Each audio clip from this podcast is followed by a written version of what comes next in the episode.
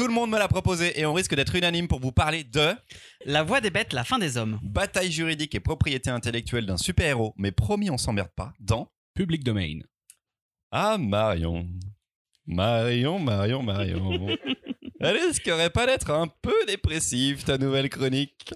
Ce serait pas du Marion Corps puissance 1 million Et il s'appelle comment ce petit rayon de soleil qui viendra clore l'épisode, Marion? Il s'appelle Les Jours Heureux, ça va être formidable. Bienvenue dans l'épisode 98 du Gaufrier en crossover avec un autre podcast BD, T'as pas un vrai livre générique.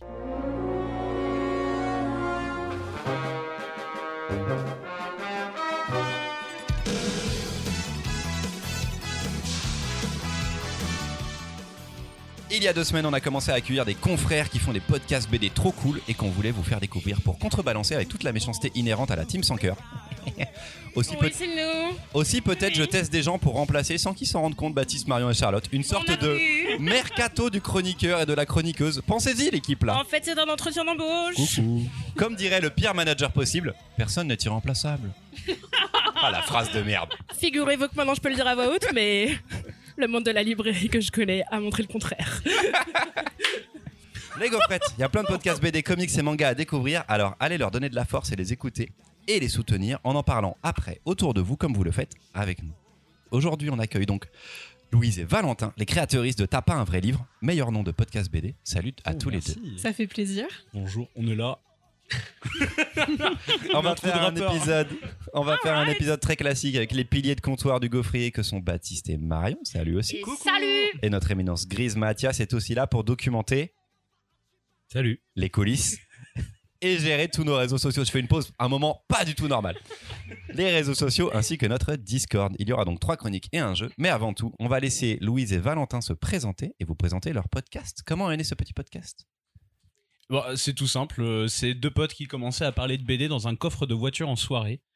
Et ça finit Pas ici. tout simple, ok, c'est tout simple. Voilà. On dirait la- avoir le début d'un du film de tueur en série en fait quoi. Mais euh, Ça fait quand même vachement tueur en série. on était le là dire, tous les deux, on était bien. Dans un le gars coffre. allait nous tuer avec une Dans scie. un, champ, on- dans un coffre de voiture dit, et euh, on s'est dit on va parler BD. Oui. Ah, Est-ce que vous vous êtes dit, oh là là, ça fait vachement Stray Dogs Oula. Les gens n'ont pas la rêve, Baptiste. Si, les gens étaient Ils l'ont là. écouté il y a deux Ok, semaines. les gens l'ont On y peut-être écouté. retourne. En tout cas, ils l'écouteront dans 15 jours en fonction d'eux, mais vous allez l'entendre. Vous êtes tous les deux libraires? Pas du tout. Ah. Et oui, c'est c'est tout le l'intérêt de l'émission, c'est qu'on n'est pas du tout libraire. Enfin, Louise était libraire, mais vas-y, je te laisse. J'étais Dis les libraire choses. en, en SPBD pendant deux ans et demi. Et là, maintenant, je suis passée du côté, euh, de l'autre côté de la force, chez un éditeur. Je suis relation libraire maintenant, acheter du ça et là. Je Tu viens dis. juste quand même de dire que donc les éditeurs et les éditrices sont le côté obscur du livre. C'est ce que, que- beaucoup de libraires me disent. Ah, bien vu. Bien, Beau drift, bien tenté. c'est un beau drift de ce côté-ci du circuit. Exactement, il est bien suis géré. plutôt talentueuse, merci. Et donc, euh, le concept, c'était d'inviter des gens qui font partie du monde de la BD et en même temps, euh, des personnes qui ne sont pas du tout de ce milieu-là et qui ont quand même leur mot à dire. D'où le fait que Valentin soit aussi euh, Bonjour. dans le podcast, parce qu'il n'est pas moi, je suis libraire. pas du tout libraire, je suis juste quelqu'un qui lit beaucoup de BD. Et à côté, je suis euh, formateur et je travaille dans l'enfance et dans l'animation. Et ouais, surprise. Et, euh, et tout le parti pris, c'est qu'il y a des gens comme moi qui lisent de la BD, d'autres qui lisent rien du tout, d'autres qui sont juste super passionnés, euh, des potes, des pros, un peu tout le monde. Et à chaque émission, en fait, on fait tourner le banc des invités. On a euh, du coup, nous deux, plus deux invités pour parler de trois BD à chaque fois. Et vous fonctionnez avec des chroniques en général ou pas euh Alors nous, on est un peu euh, freestyle et assez foutraque. Donc euh, à chaque fois, on présente trois bandes dessinées, on essaye. Mais ça part souvent en vrille. C'est plus un podcast de blagues. Je pense qu'on n'est pas très, euh, on n'est pas très intellectuel. Euh, voilà. Ah, Le c'est but, ce que j'aimerais bien qu'on fasse, mais bon, il y a les deux autres zozos. moi. Ils veulent, ils veulent faire les intelligents. euh. si vous voulez de l'intellectuel, écoutez le 4864. Eux, c'est bien construit, c'est bien fait. C'est si vrai. Plaisir. Nous, c'est vraiment le truc où on se pose entre potes, on parle des BD qu'on a lus, et puis, euh, et puis voilà. Un peu comme vous finalement. Bon, merci. Ça sort tous les combien? Quand euh, j'ai fini de monter, ça sort euh, approximativement toutes les trois semaines quand je suis en forme. Et que j'ai pas picolé, j'allais rajouter, mais bon, parce qu'on n'est pas assez finalement. Et on vous écoute où? Bah, partout, partout sur toutes les plateformes de, de streaming audio, et on se retrouve aussi sur Instagram. Vous êtes à combien d'épisodes là? Là, on a fait 10 épisodes et normalement aujourd'hui devrait sortir le 11e ou 12e. Mais je suis avec vous. Aujourd'hui euh, quand on enregistre ou Ah, aujourd'hui quand cet épisode sort Quand cet épisode sort, sûrement qu'il y aura notre saison 1 qui sera terminée. On a Ouh. commencé en septembre et là ça se termine et on va partir en vacances un petit peu. Ok. Pour une saison 2, l'année prochaine, un épisode à peu près, donc toutes les trois semaines, un mois. Exactement. Trop cool ça. Vous, vous sortez les, les épisodes à peu près quand les albums sortent, ce qui n'est vraiment pas notre force à nous. Nope. Nous, les albums sont souvent sortis 3-4 mois à l'avance. C'est bien ça que j'aime chez vous aussi, il y a une bonne ambiance. Alors que nous quitte Thomas, Au revoir. qui était là dans le précédent épisode et qui s'en va car nous avons eu quelques déboires audio. Merci beaucoup. D'ailleurs, Sacha est toujours avec nous. Oui, Thomas, il est parti, mais il m'a oublié. Oui, mais t'es pas grave parce que t'es souvent dans ta pas un vrai livre quand même. Oui, c'est vrai que je suis souvent un peu partout. Finalement, j'ai pas beaucoup de maisons. En fait, j'ai un petit problème et euh, je, je vais à tous les podcasts qui veulent bien m'accueillir. Donc, euh, c'est toujours un plaisir de- d'échanger avec vous. Enfin, pour le gaufrier pour la deuxième fois. Mais la première Troisième fois. Troisième, troisième fois. Rappelons-nous. L'épisode Officiellement. 97 existe en deux exemplaires. Et du coup, vous avez vu comment en une journée, j'interviens autant de fois que dans T'as pas un vrai livre en une année? C'est fou ça. Il coche plein de cases dans sa live, tu vois. Il est en mode, bah, allez, let's go. Je fais beaucoup time. de gaufriers d'un coup. Il a pas le time, il a pas le time. Il avance, tu vois. Première chronique, c'est Baptiste? Oui. Avec le nouvel album de Thomas Gilbert, La Voix des Bêtes, La Fin des Hommes. La fin F-A-I-M. FAIM, tout à fait. F-A-I-M, important. Et oui, très important. La Fame. Non, non, vraiment pas. Euh, On va pas partir La sur Fame ça. des hommes. Pas la fame du tout, d'ailleurs. Est-ce que ça enregistre, euh, Christopher? Parce que ta blague était bien et je me suis dit, ça serait con que tu la refasses. Il y a très peu de coupes. Il y a très peu de coupes. Let's go. Cette sélection ne fut pas des plus simples. J'ai erré dans les allées de la librairie telle une âme en peine, à la recherche de quelques titres qui pourraient satisfaire l'insatiable Christopher et remplir vos escourdes de jolies choses. Pour vous, j'ai tenté plein d'espoir, les bourgeois qui font 5 jours de vélo et en tirent de grandes leçons sur l'existence. Ah, mais putain, c'est définitivement pas ma cam. J'ai parcouru les pentes rugueuses mais satisfaisantes de la BD muette, mais sans être totalement conquis, et ma navigation dans les eaux du classique franco-belge s'est vite transformée en noyade. Donc, quand la deadline de rendu de liste est devenue plus que critique, tel un miracle que je n'attendais plus, On peut plus de leurs excuses. est apparu un gros coup de cœur qui, j'en suis sûr, n'aurait pas manqué de vous plaire et de vous faire passer un très bon moment. Malheureusement, Chris ne l'a pas choisi pour cette sélection. Tu veux en parler, Baptiste? Une autre fois. Mais, On en fera une chronique type. mais le cosmos, ayant décidé de ne pas me laisser seul, un ancien compagnon de fabuleuse lecture a pointé sur ma route. Et la rencontre de sa BD fut convaincante encore plus que la précédente. La BD parfaite, qui j'étais sûr allait me plaire, aguicher l'œil de Christopher, convaincrait mes collègues, et pour une fois je ne me suis pas trompé, enfin sur les deux premiers éléments pour le moment. Voici donc La Voix des Bêtes, la fin des hommes de Thomas Gilbert. À l'orée de l'an 1000, Brunehilde, accompagnée de sa louve Loupio, est meneuse de loups. Dans un monde traversé de crises politiques, sociales et religieuses, elle emporte avec elle un savoir ancestral de guérison, de connaissance de la nature et de respect des personnes qu'elle croise, quel que soit leur statut. Mais alors qu'elle vient de rencontrer sur sa route le jeune troubadour Paulin, aussi insupportable qu'attachant, une série de meurtres d'enfants sanglants et particulièrement violents semblent suivre leur chemin, les mettant eux-mêmes en danger. Car oui, dans une société de petits villages, il ne fait pas bon être l'étranger, le vagabond, et visiblement encore moins autour de, l'an 1000, avec un pouvoir politique qui peine à s'affirmer, un pouvoir religieux toujours plus présent et fanatique, et une nature que l'on semble avoir comme connue mais oubliée. Le désespoir des parents à l'agonie et la peur commune peut très vite se tourner vers l'inconnu, qu'il soit homme ou bête, au point d'aveugler chacun sur ce qui devrait être évident. Le mal vient plus de cette insatiable faim des hommes que de cette voix des bêtes qu'ils semblent avoir oubliée. Tout au long de cette histoire, Thomas Gilbert navigue sur le fil d'une représentation du monde qui ne soit ni naïve ni grossière. Ces personnages ont de la matière et une histoire. Loin d'incarner des archétypes ridicules, il sait, en les plaçant dans le juste temps, donner de la véracité à son récit. Et Dieu sait que sur des sujets pareils, c'est un difficile travail d'équilibriste. Il évite à mon sens l'écueil de la caricature et du simplisme pour faire passer une réflexion politique, religieuse et sociale complexe. Si notre héroïne se sort de situations inextricables, c'est bien par la force du lien qu'elle crée avec les autres au cours de son périple et non d'un Deus ex machina véritable plaie de tant de scénarios. Avec La Voix des bêtes, la fin des hommes, il nous ouvre les portes de réflexion sur le monde et la manière dont nous l'habitons. Nous questionnant sur les enjeux sous-jacents à une construction de société, la place du faible et du pauvre, le rapport à la nature, la culture, les religions. Et ce n'est pas uniquement pour les réponses à ces questions qu'il aborde que j'ai aimé ce livre. Même si je trouve la vision de Thomas Gilbert foncièrement intéressante, mais également pour la place qu'il laisse au lecteur de se faire sa propre opinion et qui sait de ne pas être d'accord avec lui. S'il choisit cette époque de l'an 1000, ce n'est évidemment pas anodin. Comme il le dit lui-même, les enjeux de ce temps trouvent de troublantes correspondances avec notre époque. Il existe d'autres formes de société, d'autres manières de vivre, professe ce texte. Il y a celle de l'an 1000, mais également celle à trouver aujourd'hui dans notre quotidien, loin des caricatures des puissants qui ont au fait de traiter d'amiches les meneux d'aujourd'hui à la recherche d'un autre équilibre. Ce n'est pas la seule BD sur le sujet. Elle s'inscrit d'ailleurs dans un triptyque de Thomas Gilbert, commencé avec Salem, continué avec Nos corps alchimiques et clôturé avec celle-ci. Chacune remettant sur le métier à tisser la même tapisserie mais avec des angles de vue différents. Comment également, pour moi, ne pas y voir le lien avec la merveilleuse BD du non moins merveilleux Anis El Amouri, Il brûle. Alors pour finir, je vous invite à ne pas vous lasser d'arpenter avec ces artistes la voie des bêtes pour espérer échapper un peu à la fin des hommes. Merci Thomas. Il nous a fait une chronique France Q, lui. hein. C'est un compliment. Je l'ai dit méchamment, mais c'est un compliment. Vous voulez un peu me moquer. C'est de Thomas Gilbert, c'est paru chez Dargo, ça coûte 22 euros. Bon, Marion, bon, personne va dire du mal de cette BD, j'ai l'impression. On y va. Ah, Ah non, non, Attention, un petit je- spoiler, il y a peut-être je, Sacha je qui a pense qu'il y pas aura plus de, plus de discussions que ça. Let's go. Euh, je lis cet album en ayant lu les deux précédents.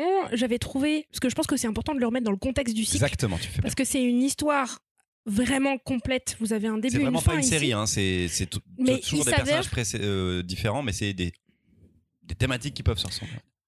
Exactement. L'auteur va gratter et va fouiller et continue à chercher à représenter des histoires pour lesquelles le focus et la lumière est mis sur des persécutés, sur des silenciés. Et je trouve que la démarche est plutôt très intéressante. Je pense que des trois, c'est celui-ci que j'ai préféré parce que c'est des histoires que je connaissais moins. Et je trouve que l'angle qu'il a choisi dans son écriture de transformation du monde au milieu du Moyen Âge, il y a un- dans les discussions entre les personnages des choses qui reviennent très souvent, qui est de dire que c'est effectivement ce moment où les temps changent. Et j'avais moi comme lecture de révolution technique, d'avancée technique majeure. Pour moi, c'est le 18 et le 19e siècle. Il y a la machine, il y a la vapeur. Et j'ai pas du tout, du tout réfléchi au fait que, en fait, l'an 1000, c'est aussi le moment où on déboise, le moment où on fait de la prairie et de l'agriculture de partout. Et que, de fait, ces mondes un peu mystérieux, euh, avec aussi des croyances et des systèmes de société précédents, sont en train de se diminuer parce qu'il y a de plus en plus de normalisation et de moins en moins de place à l'étrange. Et ça, ça marchait très bien.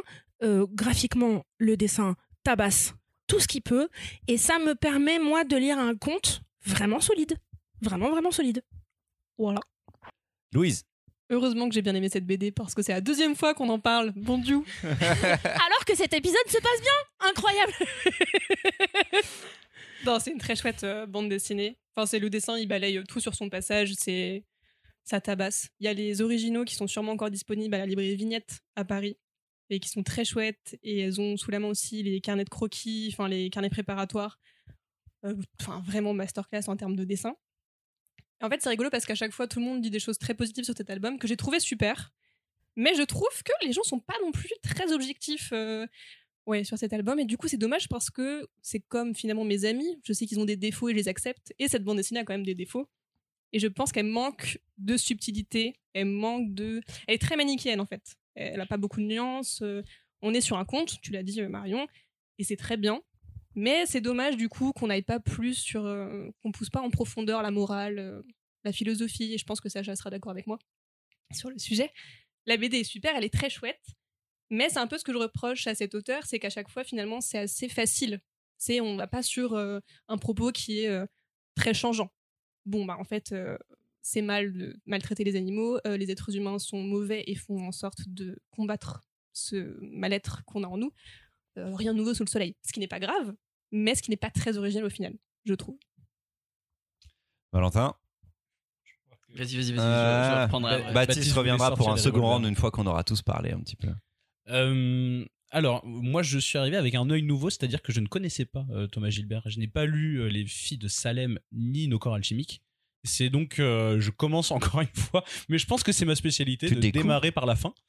J'arrive sur le dernier tome sorti et ça a été une grosse surprise parce que je m'attendais à quelque chose de de moins puissant. Je m'attendais à, quelque chose qui soit un peu euh, classique dans le propos et euh, je suis pas tout à fait d'accord avec ce que Louise dit.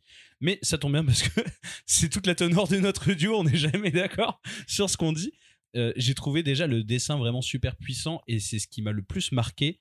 Et j'ai beaucoup aimé le côté polar moyenâgeux avec le- le- l'enquête un peu sur.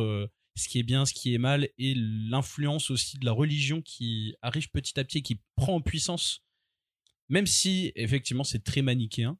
J'ai beaucoup aimé le, traitement là de la religion et de l'importance de la religion dans le, euh, dans le côté où ils veulent euh, de, donner le savoir aux, pauvres paysans qui sont rec- reclus dans leur petit village. Et j'ai trouvé ça super intéressant comme, euh, comme format en plus pour, pour en parler.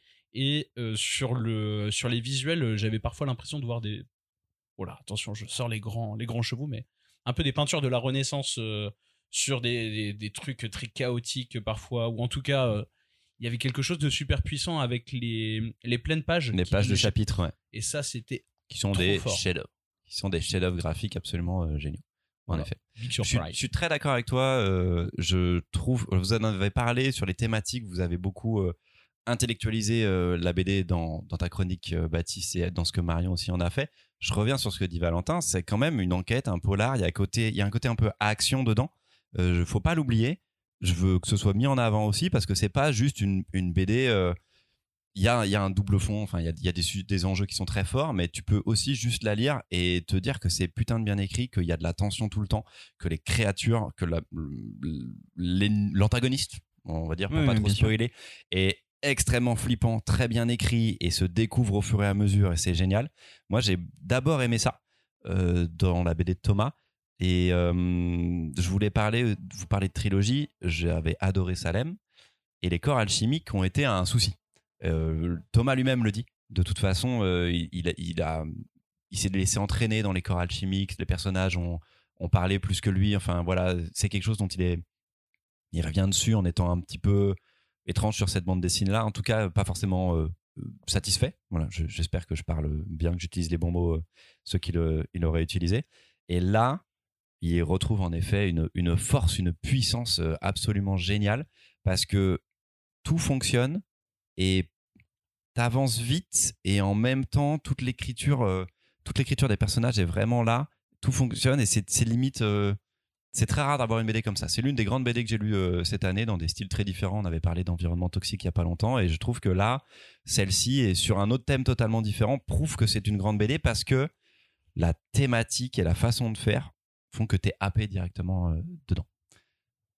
Sacha, C'est c'est le moment où je viens nuancer un peu le- l'enthousiasme général, c'est ça c'est ça qu'on veut, c'est ça qu'on veut. Je suis la caution euh, méchante du, de l'album. Non, euh, c'est assez cruel de me faire faire ça parce que du coup, c'est la deuxième fois que je dois, je dois cracher sur un album qui est fondamentalement quand même plutôt bon.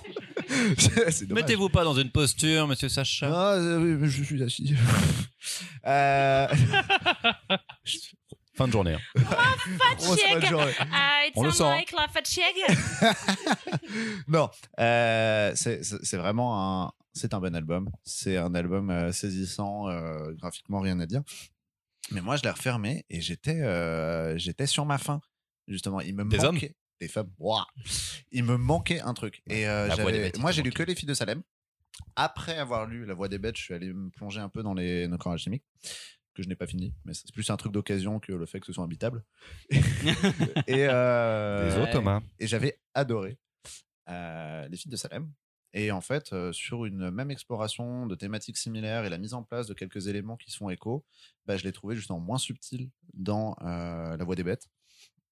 Été un peu stoppé, je pense aussi par. euh, été un peu stoppé aussi par euh, les personnages pour les protagonistes, je les trouvais pas très intéressants. Et en fait, je, le, reproche peut-être un manque de développement. Euh, on a cette figure un peu mystérieuse de, la meneuse de loup. Euh, on va découvrir un peu son histoire, mais en fait, son histoire n'apporte pas de, lumière particulière sur sa personnalité et ce qu'elle peut représenter, ressentir. Je trouve qu'elle évolue pas, en fait, entre le début et la fin de l'histoire. Contrairement à l'antagoniste qui, lui, est extrêmement bien écrit, en fait un personnage très complexe et très, très intéressant. Et, euh, j'ai bien aimé les jeux un peu de, peut-être dire de culpabilité, mais en tout cas de, présomption de culpabilité sur ce personnage-là, où en fait dès qu'il débarque, on se dit, ok, ouais, c'est sûr, c'est 100% lui. Et après, il y a un moment où on peut se dire, ah, mais en fait, non. En fait, oui, mais en fait, non. Et tu sais pas trop. Et euh, en tout cas, moi, c'est comme ça que je l'ai vécu et je trouvais euh, ce, jeu assez malin de la part de, Thomas Gilbert. Mais après, ouais, je, je rejoins Louise sur le fait que euh, sur ces thématiques liées à l'écologie, euh, euh, la religion qui euh, se fait l'avant-garde d'un progrès destructeur, euh, c'est pas, je l'avais trouvé mieux dans les filles de Salem. Dans les filles de Salem, il montrait vraiment la- comment sorcière, religion c'était peut-être plus simple. Devenait un, un refuge et un foyer pour une haine de l'autre. et construisait vraiment la tension. Et là, moi, j'ai pas retrouvé cette tension. Moi, j'aurais pas dit que ce, ce- c'est- c'est- que ce soit la religion. Enfin, je trouve que la religion est un prétexte, comme beaucoup de choses. C'est un peu, il y a quelque chose pour moi de sous-jacent là-dedans, qui est plus, c'est la fin des hommes. Donc, c'est toute cette volonté de pouvoir, en fait, qui va passer là, parce qu'on est dans l'en mine, par le religieux, qui va passer par le pouvoir politique, euh, qui est euh, cette espèce de duc là qui fait son tour de province euh, pour essayer de euh, récupérer. Euh, de, de, de la- de l'amour du peuple et qui va faire un populisme complètement dégueu euh, et totalement injuste. Et euh, je comprends que parfois il soit un peu peut-être moins fin. Euh, ça, je veux. Enfin, je, suis d'accord que parfois, ça se voit quoi, qui fait un discours politique. Mais je trouve pas ça dérangeant parce que euh, je pense que c'est bien pour clôturer son propos et au vu du précédent, effectivement, qui était euh, plus difficile d'accès, je dirais, qui partait sur des questions métaphysiques qui sont très propres, je pense, à Thomas et qu'il en est conscient d'ailleurs. C'est très bien. Et moi, ça m'a plu dans ce sens-là. Euh, j'ai lu assez tardivement, du coup, quand j'ai vu que celui-ci allait sortir, je me suis dit, tiens, faudrait bien quand même que je lise nos corps alchimiques. Et, euh, et je, trouve qu'il vient très bien clôturer et faire une bonne synthèse un petit peu de tout ce qu'il voulait là-dessus. Après, moi, je suis pas convaincu du tout par le fait que ce soit manichéen puisqu'il y a énormément de... alors peut-être sur certains personnages a ces personnages qui sont très tranchés mais j'ai envie de dire dans la vraie vie il y a des personnages qui sont très tranchés et euh, derrière c'est le, défaut peut-être de vouloir dénoncer une institution de vouloir dénoncer une idée plus que un homme en particulier, mais euh, je trouve qu'il apporte énormément de nuances par plein de personnages qui vont situer dans un gris, en fait, euh, ces femmes qui se réunissent après euh, la mort d'un des enfants dans la tente, etc., et qui forment un cercle de femmes, et qui pourtant sont dans ce village et vivent de ce village-là, etc., qui est un peu une transition avec le peuple qui va vivre, lui, beaucoup plus dans la forêt, etc. Mais on a aussi un peuple beaucoup plus sombre, beaucoup plus noir, qui est celui qui va suivre du coup notre antagoniste, euh, qui lui aussi a un peu ces mêmes principes de vivre dans la forêt, mais les travestis, etc. Donc je pense qu'il y a une vraie finesse en fait dans l'écriture de ce qu'il veut euh, dénoncer, qu'il s'agit pas de dire euh, oui c'est super, les pauvres et les petits, c'est eux qu'il faut toujours écouter et, c'est ça qui va bien marcher en fait, parce que on voit aussi qu'il y a toute une manipulation possible de cette classe-là, que ce soit d'ailleurs par le pouvoir politique ou par les, les- voilà, mais par cette fin des hommes, j'ai beaucoup aimé en fait ce, ce terme de fin des hommes euh, qu'il emploie euh, sur le euh, sur le, le- dans le titre. Je trouve qu'il il traduit bien son propos euh, de, de, de, de pouvoir en fait. euh, je ne saurais pas trop comment le dire. Je trouve que c'est vraiment très juste en tout cas. Valentin? Euh, pour terminer mon avis, euh, le... en fait, on a lu et on a parlé notamment avec Sacha et Louise dans notre épisode 14 qui n'est pas encore sorti, qui va même sortir après cet épisode-là. Donc, on est dans une timeline complètement inversée, mais du coup, j'ai pris du recul sur le. Attends, parce qu'on va sur la devoir réenregistrer cet épisode-là. Donc, est-ce que tu Oh penses là là. que. L'enregistrement se fait après la publication de l'épisode qui sortait après le premier enregistrement. On est d'accord. on est dans des, des timelines complètement différentes, mais du coup, j'ai pris pas mal de recul par rapport à la lecture. Et euh, aujourd'hui, c'est une lecture que j'ai beaucoup appréciée. Pour moi, la seule vraie problématique que j'ai rencontrée, c'est que je pense pas avoir eu besoin de savoir le le- l'histoire de la meneuse de loup, ou en tout cas son origin story, parce que j'ai trouvé ça un peu alambiqué sur le côté où le gars il arrive avec ses loups, il dit et alors euh, votre fille elle est faite pour vivre avec les loups, venez je l'embarque et c'est parti. Voilà. Moi, je pense que ça se faisait à l'époque. Hein. euh, ouais. T'as Moi, pas assez de nourriture? Hmm, Moi, je peux nourrir quelqu'un. Allez, let's go, je te la prends. Pour moi, ça, ça fait partie aussi de la pensée de Thomas Gilbert et que je suis pas tout à fait d'accord enfin, sur tout ce qu'il sur tout ce qu'il avance hein, comme propos et comme euh, pensée dans son album. Il y a des points que je rejoins et d'autres euh, moins. Et entre autres, son rapport à la nature qui, je trouve, a une malgré tout et malgré la subtilité parfois, il a une espèce de complaisance par rapport, je trouve, au fait que la nature est intrinsèquement, j'ai pas envie de dire bonne, mais équilibrée. Et euh, à mon sens, là-dessus, on n'est pas sur quelque chose de Est-ce que c'est pas euh, de- la même de juste, critique qu'on avait Mais, euh, sur les Pisleys de oui, complètement. Jérémy Moreau, où en gros la nature est plus forte que tout et la nature serait la réponse à tout et la nature, laissons faire la nature, etc. C'est exactement. Mais c'est pas aussi tranché chez Thomas Gilbert, je trouve. Il y a quand même pas mal de points contemporains. C'est aussi parce que Thomas Gilbert, il profite du genre. Il est vraiment en train d'écrire un, Un conte. hein. Hmm. Il est vraiment en train d'écrire un conte. Ça pourrait commencer par Il était une fois, il y a des personnages qui pop, il y a une quête, il y a deux retournements de situation, et la quête va continuer après parce que le récit, comme si le temps du conte qu'on raconte dans une soirée où on va euh, remémorer un moment, à ce moment-là, celui-ci est fini. Et c'est pour ça que moi, ça m'a pas dérangé dans cette lecture-là, parce que des fois, il y, a des- événements qui pop de manière très très forte et très tranchée. Clairement, il y a des moments qui pourraient faire penser à du jeu vidéo. On arrive devant le village, faut qu'on se présente devant le village, il y a une quête principale, il y a une quête secondaire, on avance. Mais c'est la construction du conte qui fait ça. Et c'est pour ça que je préfère celui-ci au précédent, parce que toutes les critiques qui ont été faites là, moi, je les avais vues dans Les Filles de Salem.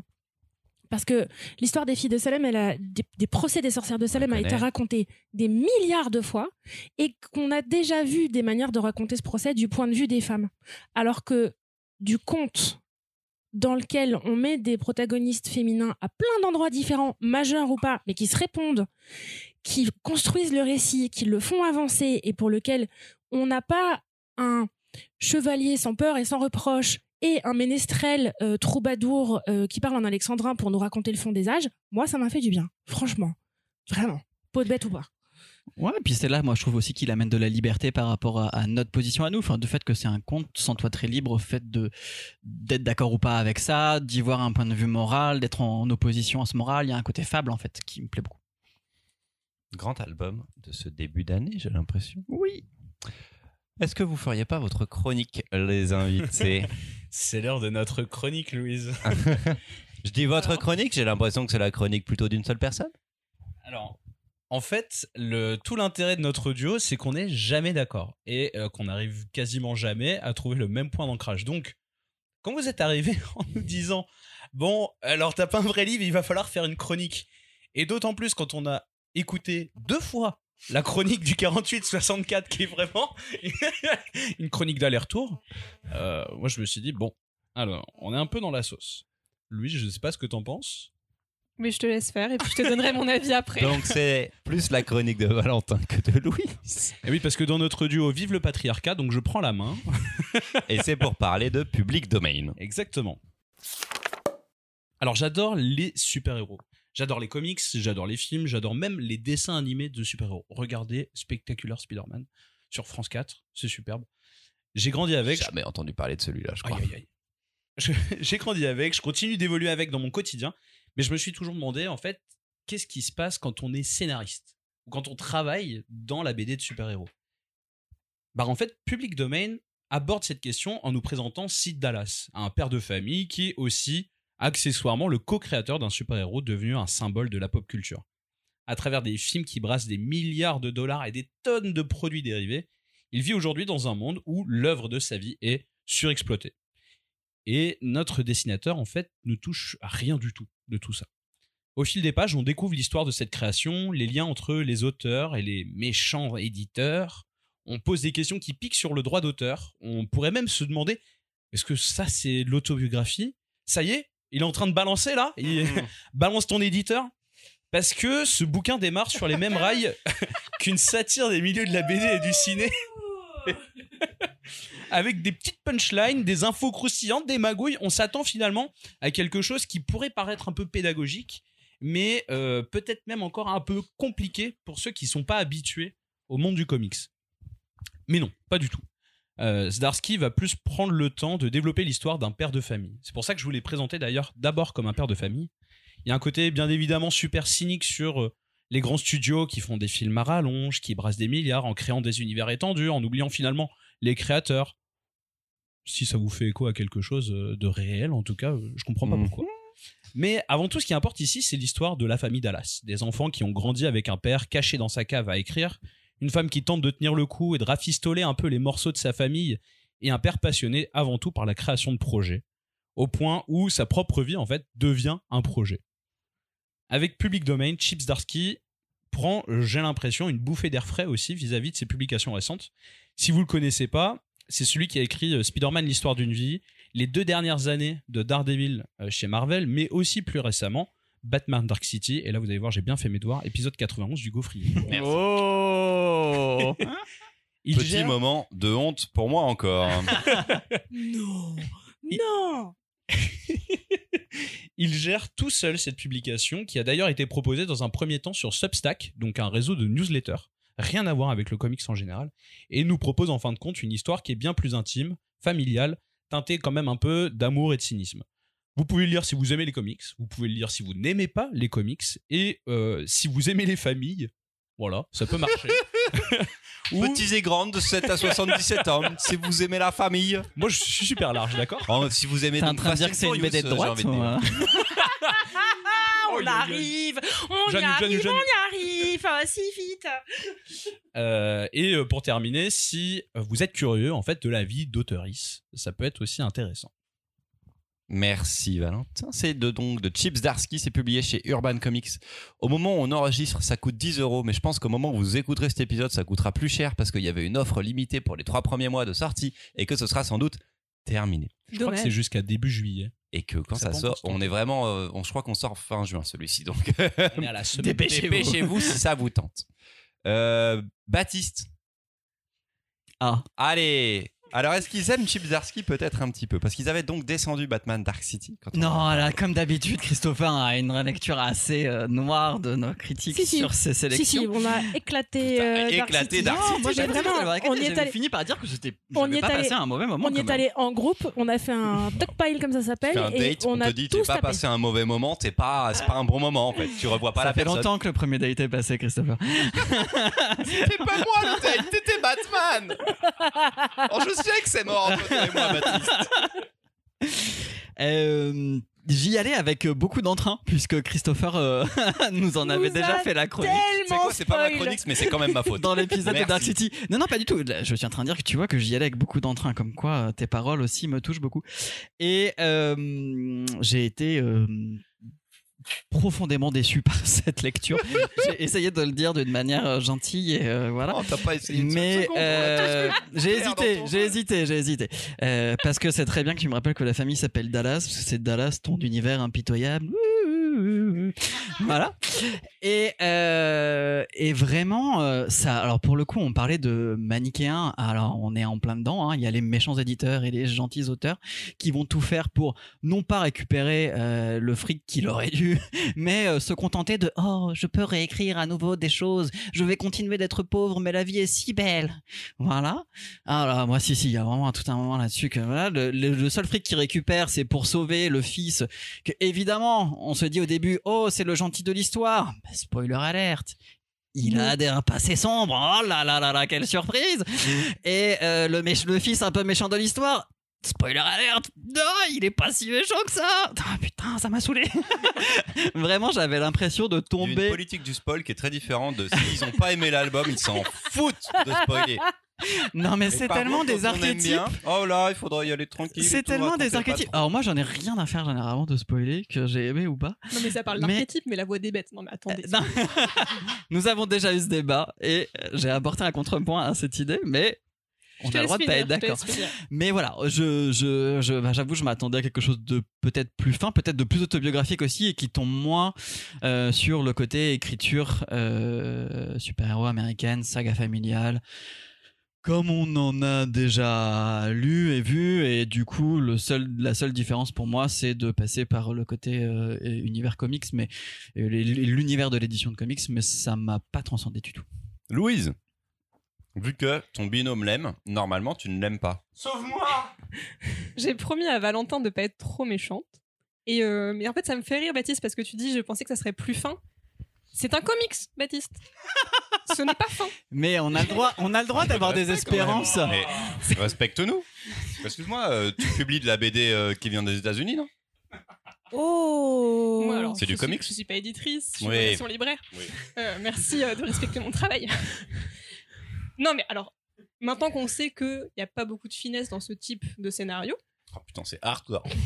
non, mais tu le lis en tant que tel, et en le lisant en tant que tel, c'est efficace, ça a tous les codes du comics. C'est ce que je disais à Valentin, c'est que je m'attendais à passer un bon moment, je m'attendais à ce que ça soit un peu drôle, à ce que ça soit bien ficelé, que l'écriture soit bien travaillée, le scénario soit pensé de A à Z.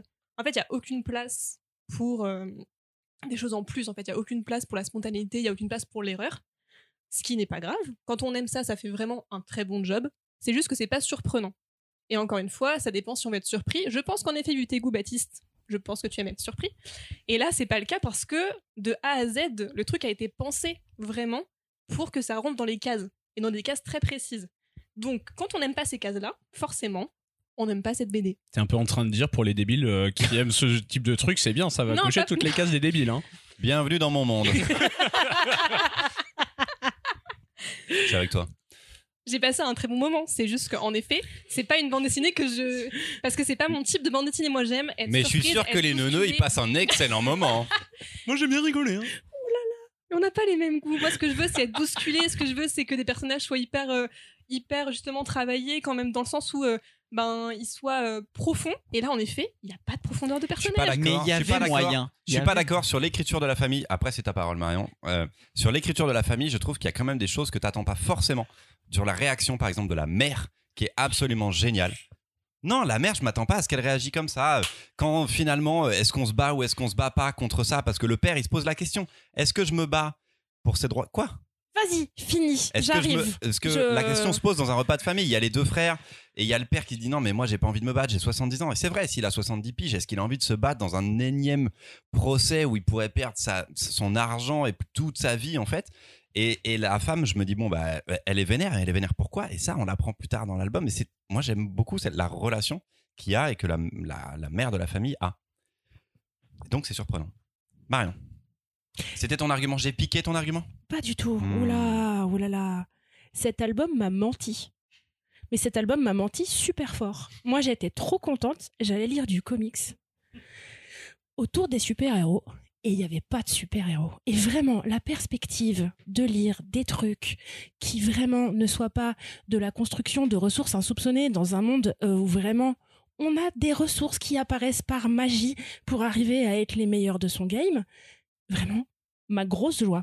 Première déception arrive quand le, le, le, récit va pas au bout de son histoire. En fait, si on va se battre pour un personnage en 2023, on y va pour la grosse caillasse. Sinon, on n'y va pas.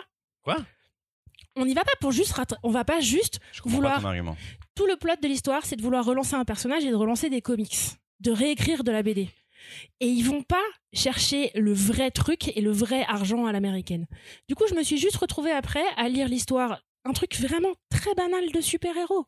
Des gars qui se retrouvent de manière très brutale, des familles qui se sont pas parlé depuis très longtemps, tout le monde est exactement à sa place. Le patriarche, il travaillait, finalement, il a continué à travailler tout seul dans son coin, il va continuer à faire ce qu'il a toujours fait. Sa femme, elle a toujours fait pour que son mec y soit bien. Ses deux enfants sont partis, ils vont revenir et reconstruire un empire familial ensemble. Franchement, le spoil est très limité, c'est un tome 1. Oui, Ah c'est oui. un tome 1. Oui, c'est un tome 1. Ah bah oui, c'est une Il série, y a une suite, évidemment. voilà, il y a une suite. C'est le truc d'introduction. Du coup, je me suis retrouvée à la fin de la lecture un petit peu déstabilisée parce que c'est extrêmement bien ficelé, c'est extrêmement solide. Enfin, vraiment, c'est solide, c'est très solide. Tous les éléments sont à leur place. En revanche, Louise, t'avais vraiment bien résumé la situation parce que pour le coup, c'est pas surprenant. En revanche, vous l'avez déjà vu, entendu dans le gaufrier, et je suis pas non plus une aficionados euh, du comics, c'est pas forcément toujours ma cam, mais là, du coup, ça fait du comics avec des ressorts de comics dans un environnement réaliste. Why not? Franchement, c'est solide. Mais euh, de l'originalité, faut pas déconner. hein. Sacha.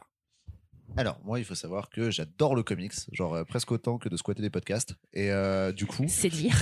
c'est dire à quel point j'aime ça.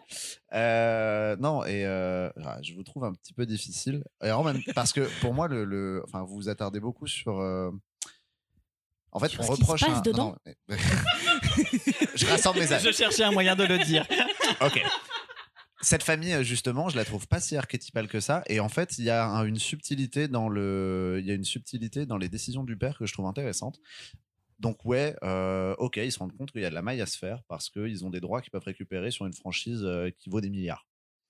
Et le père prend une décision qui déplaît beaucoup à ses enfants parce que c'est justement la décision du on va pas se faire un max de thunes. Mais pourquoi il prend cette décision-là et pourquoi ses enfants sont pas d'accord? Et c'est là où je trouve que en fait, Zdarsky il est assez subtil parce que vous avez beaucoup parlé du père, alors que pour moi, les vrais protagonistes de l'histoire, ce sont ces deux enfants, deux gars un peu paumés, qui ont besoin d'argent, chacun à leur manière, et qui, en fait, vont un peu pousser leur daron à essayer de réclamer, euh, pardon, de réclamer un héritage dont il n'a pas forcément envie. Et c'est ça que je trouve subtil et intéressant dans Public Domain.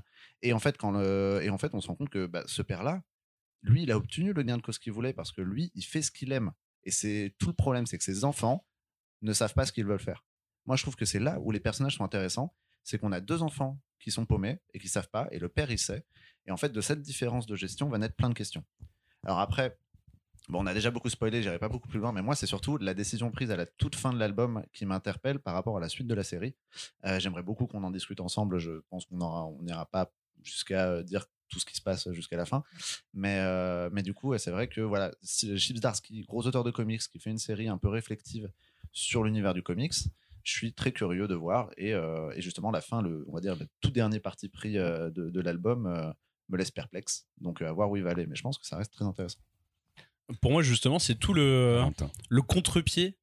Le, le, le contre-pied de l'habitude qu'on a de lire des comics et on se dit ça y est ils vont y aller pour la maille et ils y vont et puis euh, voilà ça va être une bataille administrative machin je me suis dit bon ça va être euh, comme d'habitude et c'est ce petit twist qui arrive euh, au premier tiers de l'album qui m'a donné envie de continuer de me dire ah en fait bon ça, fait un peu euh, pas esprit shonen mais presque sur euh, Non, t'as raison. Ouais, ouais c'est il y, a- y un- vrai. il y a un côté un peu esprit shonen de euh, on y retourne, on avance, euh, c'est la force de la famille et de la passion. Et je trouve Fast ça and rare. Furious. Très Fast and Furious. Ouais. Très. Morale de droite, hein, on y revient encore. C'est-à-dire Morale que de droite, ce serait la morale l'apologie du travail de la moula. tu vois. Ce serait la morale de la moula. Et là, c'est pas la moula. le travail passion. pas payé. Le travail passion qui déplacera des foules et vraiment qui fera construire des empires. Vraiment. Dallas Stone Mais il a Universe, 70 piges, il fait ce Ouais, qu'il je, veut. je suis pas sûr que En ce fait, soit l'objectif 70 de faire de, la- de refaire un empire. Je pense que c'est juste non, il- il- en tout cas, il y va pas avec cette prétention là de rebâtir un empire, c'est plus de retrouver son art à lui et euh, son enfin Sa passion. sa, sa création, son, son troisième enfant finalement. avec ses fils. Ouais. C'est genre encore une fois, je suis estomaqué que pour vous le personnage principal ce soit le père. Baptiste, la bouche pleine de cookies. Mange pour Mais oublier. sans micro, dit pardon. je pense pas que le, le personnage principal ce soit le père. Enfin, encore une fois, je pense que, comme ce que je disais, les, les fils sont pour moi des archétypes aussi dans la construction narrative. Et, euh, et en fait, j'aurais aimé voir. euh, Enfin, on lit, après, on lit pas les mêmes récits de fait, donc euh, je comprends qu'on retrouve. euh, moi, je retrouve des archétypes que je n'aime pas lire, qui sont des choses que j'ai déjà vues mille fois, qui sont des, des phénomènes aussi que j'estime être des phénomènes sociaux et qu'on n'a pas besoin de retrouver encore aujourd'hui dans nos lectures parce qu'on en a déjà bouffé, quoi. Et enfin, pour la question de, il va peut-être pas reconstruire un empire c'est pas ce qu'il veut, mais à mon sens, ce sera, au vu de l'antagoniste, la gentille morale de cette histoire. Sans vouloir trop en dire, parce qu'on peut pas spoiler, mais au vu de l'antagoniste qui arrive derrière, ça va être la morale de l'histoire. C'est un scénario de Disney. Il va, malgré lui, reconstruire un empire. Et euh, c'est ça qui va être bien, c'est la passion qui sauve le monde. Super. Mais j'ai rien contre les Disney, c'est juste qu'en effet, c'est un scénario de dessin animé où au final, bah, il y a quand même les gentils, les méchants, et euh, pour le coup, là, c'est très manichéen. Et excusez-moi, mais la fin, euh, on est quand même à. Et sauvez-moi de ce retournement de situation qu'on ne Ah voyait ouais. pas venir. Peut-être que ça sera bipé. Après, je, alors là, je l'ai plus en tête parce que euh, je, je suis pas aussi bon élève que Valentin. Moi, je l'ai lu pour mon plaisir personnel, donc ça date un tout petit peu. Euh, il me semble que dans la préface, en fait, vous avez tout un passage où, en tout cas, qui stipule qu'en fait, Chips Darsky, il est pas en train de faire justement une œuvre vraiment euh, ultra critique et autoréflexive sur l'industrie du comics. Il, il raconte son histoire et en fait, a- à mon avis, il y a moins d'ambition d'un point de vue de critique sociale que ce qu'on pourrait penser. C'est même, c'est limite décevant. Et en interview, il se défend de ça. Il n'est pas en train de critiquer l'industrie qui le fait manger parce qu'il est très.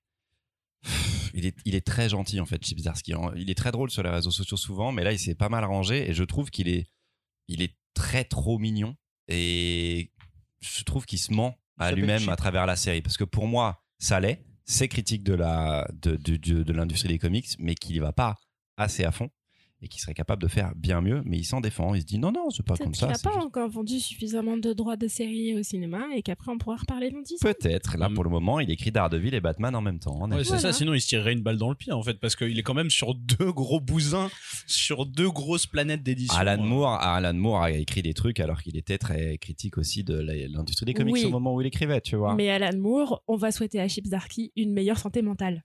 Donc, C'est possible, c'est possible. voilà, quand même. Est-ce qu'on ferait pas un jeu? Oh bah oui, faisons un jeu. Un jeu qui, est- qui a été nommé comme éclaté au sol euh, dans, l'avant-dernière- enfin, dans la dernière émission. De- C'est pas sympa de le rappeler. C'est toi qui l'as dit. C'est un jeu comme il y a deux semaines lié au nom des podcasts de nos invités. C'est-à-dire que j'ai trouvé des bandes dessinées adaptées de romans. C'est un jeu pour Sacha, donc. Et en réalité, je Le vais spécialiste. vous pitcher des romans. Il va falloir retrouver le nom du roman, qui est donc également une bande dessinée. Je vais vous donner des infos sur le roman à la façon de question pour un champion. Évidemment. Après, moi, je suis devenu spécialiste il y a vraiment six mois, hein, donc euh, doucement. Planning éditorial euh, avant 2023, c'est compliqué, quoi. Euh, Non, non, mais vous allez voir, c'est assez facile. J'en ai quelques-uns. J'en ai quatre. On commence. Vous m'arrêtez, vous dites stop. Comme ça, on crie, on crie dans le micro, en Ok, vrai. hein, sait, hein. allons-y. Ce sera pas du tout euh, podcastophonique, mais euh, formidable. On peut faire le, le bruit de- du buzzer de question pour un champion. Top personnage apparu pour la première fois en 1902 dans le roman Le Petit Oiseau Blanc. Je suis inspiré par l'auteur à la mort de son grand frère David durant leur enfance. Roman culte du XXe siècle en Angleterre, le prénom de ma protagoniste principale deviendra l'un des plus donnés aux enfants du Royaume-Uni. Mon adaptation en BD est plus sombre que le roman d'origine et est constituée de six volumes publiés en France entre 90 et 2004. Une statue de mon héros est une visite presque incontournable de la ville de Londres dans le parc de Kensington. Et le nom de mon héros est aussi utilisé pour désigner un syndrome quand on observe qu'un adulte ne veut pas grandir. Je suis Peter Pan, adapté par Régis Loisel entre 99 et Incroyable. 2004. Je vais Statue. dire Garfield. Kensington. Oui, bah oui, oui, oui. Oui, je me disais que vous l'auriez avec celui-ci. Peter Pan, euh, apparu donc dans un autre roman, Le Petit Oiseau Blanc. Et euh, beaucoup de jeunes filles se sont appelées Wendy après l'apparition de Peter Eh, Pan. moi, je cherchais un truc avec Elisabeth, donc. euh, Top texte ayant pour principale inspiration les aventures d'Arthur Gordon Pym de Edgar Allan Poe, au cœur de la terre d'Edgar Rice Burroughs, ou plus prosaïquement à la répugnance de l'auteur pour le froid. Mon histoire se passe dans un décor enneigé, voire congelé. Mon narrateur se montagnes nomme... hallucinées.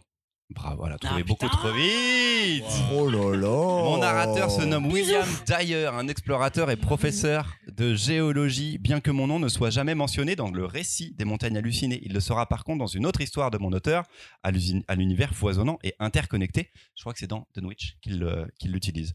Publié en février, mars et avril 1936 dans le magazine Astounding Stories, je suis depuis régulièrement adapté dans d'autres médias, mais encore plus souvent en bande dessinée.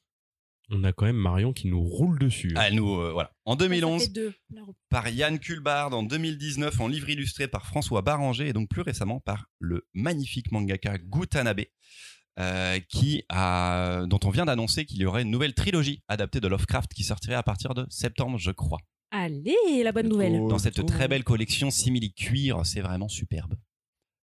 Top roman écrit par Nancy Springer. Bravo si quelqu'un trouve juste avec ce nom. Je suis publié à partir de 2006 en anglais et en 2007 en France chez Nathan. Outre l'adaptation en bande dessinée, je deviens aussi un film Netflix qui aurait normalement dû sortir en salle mais ne trouvera sa place que sur le catalogue à cause de la pandémie. Anne with an E? Comment? C'est pas Anne avec un E? Non. Originellement série en 6 volumes terminée en 2010, mon autrice reprend du stylo en 2021 pour trois nouveaux romans, dont deux encore inédits en France. Je suis le second personnage. Valentin Heartstopper Non. Non. Je suis le second personnage détourné de la culture populaire littéraire de mon autrice après Rowan Hood, la fille de Robin des Bois. Euh, la fille Watson? La fille. Non, Enola Holmes. Enola Holmes. Ah, Trop ouais, bien joué. Le prénom de mon héroïne signifie seul à l'envers et en anglais je résous des enquêtes en essayant de ne pas suivre les traces de mon illustre grand frère détective. Je suis Enola Holmes. Enola, t'allais le chercher loin. Non mais c'est c'est vraiment Ah non, fait exprès. vraiment vrai Oui oui c'est une vraie référence. pas. En fait elle joue. euh, longtemps ici, mais c'est fou, c'est trop bien. elle joue avec ça et tout. Non, non, euh, Rowan euh, Hood et tout, et Enola Alone, euh, parce qu'elle est sans sa mère dans les premiers, dans les premiers épisodes. Film avec. euh, film avec. J'ai oublié son nom. Henry la jeune fille qui joue 13 et Henri Cavill en. Millie Bobby Brown Millie Bobby Brown, super. Merci. Mais Henri Cavill est trop fort en Sherlock Holmes. Je le trouve parfait. Trop fort, Trop fort en acteur, Henry général. Cavill.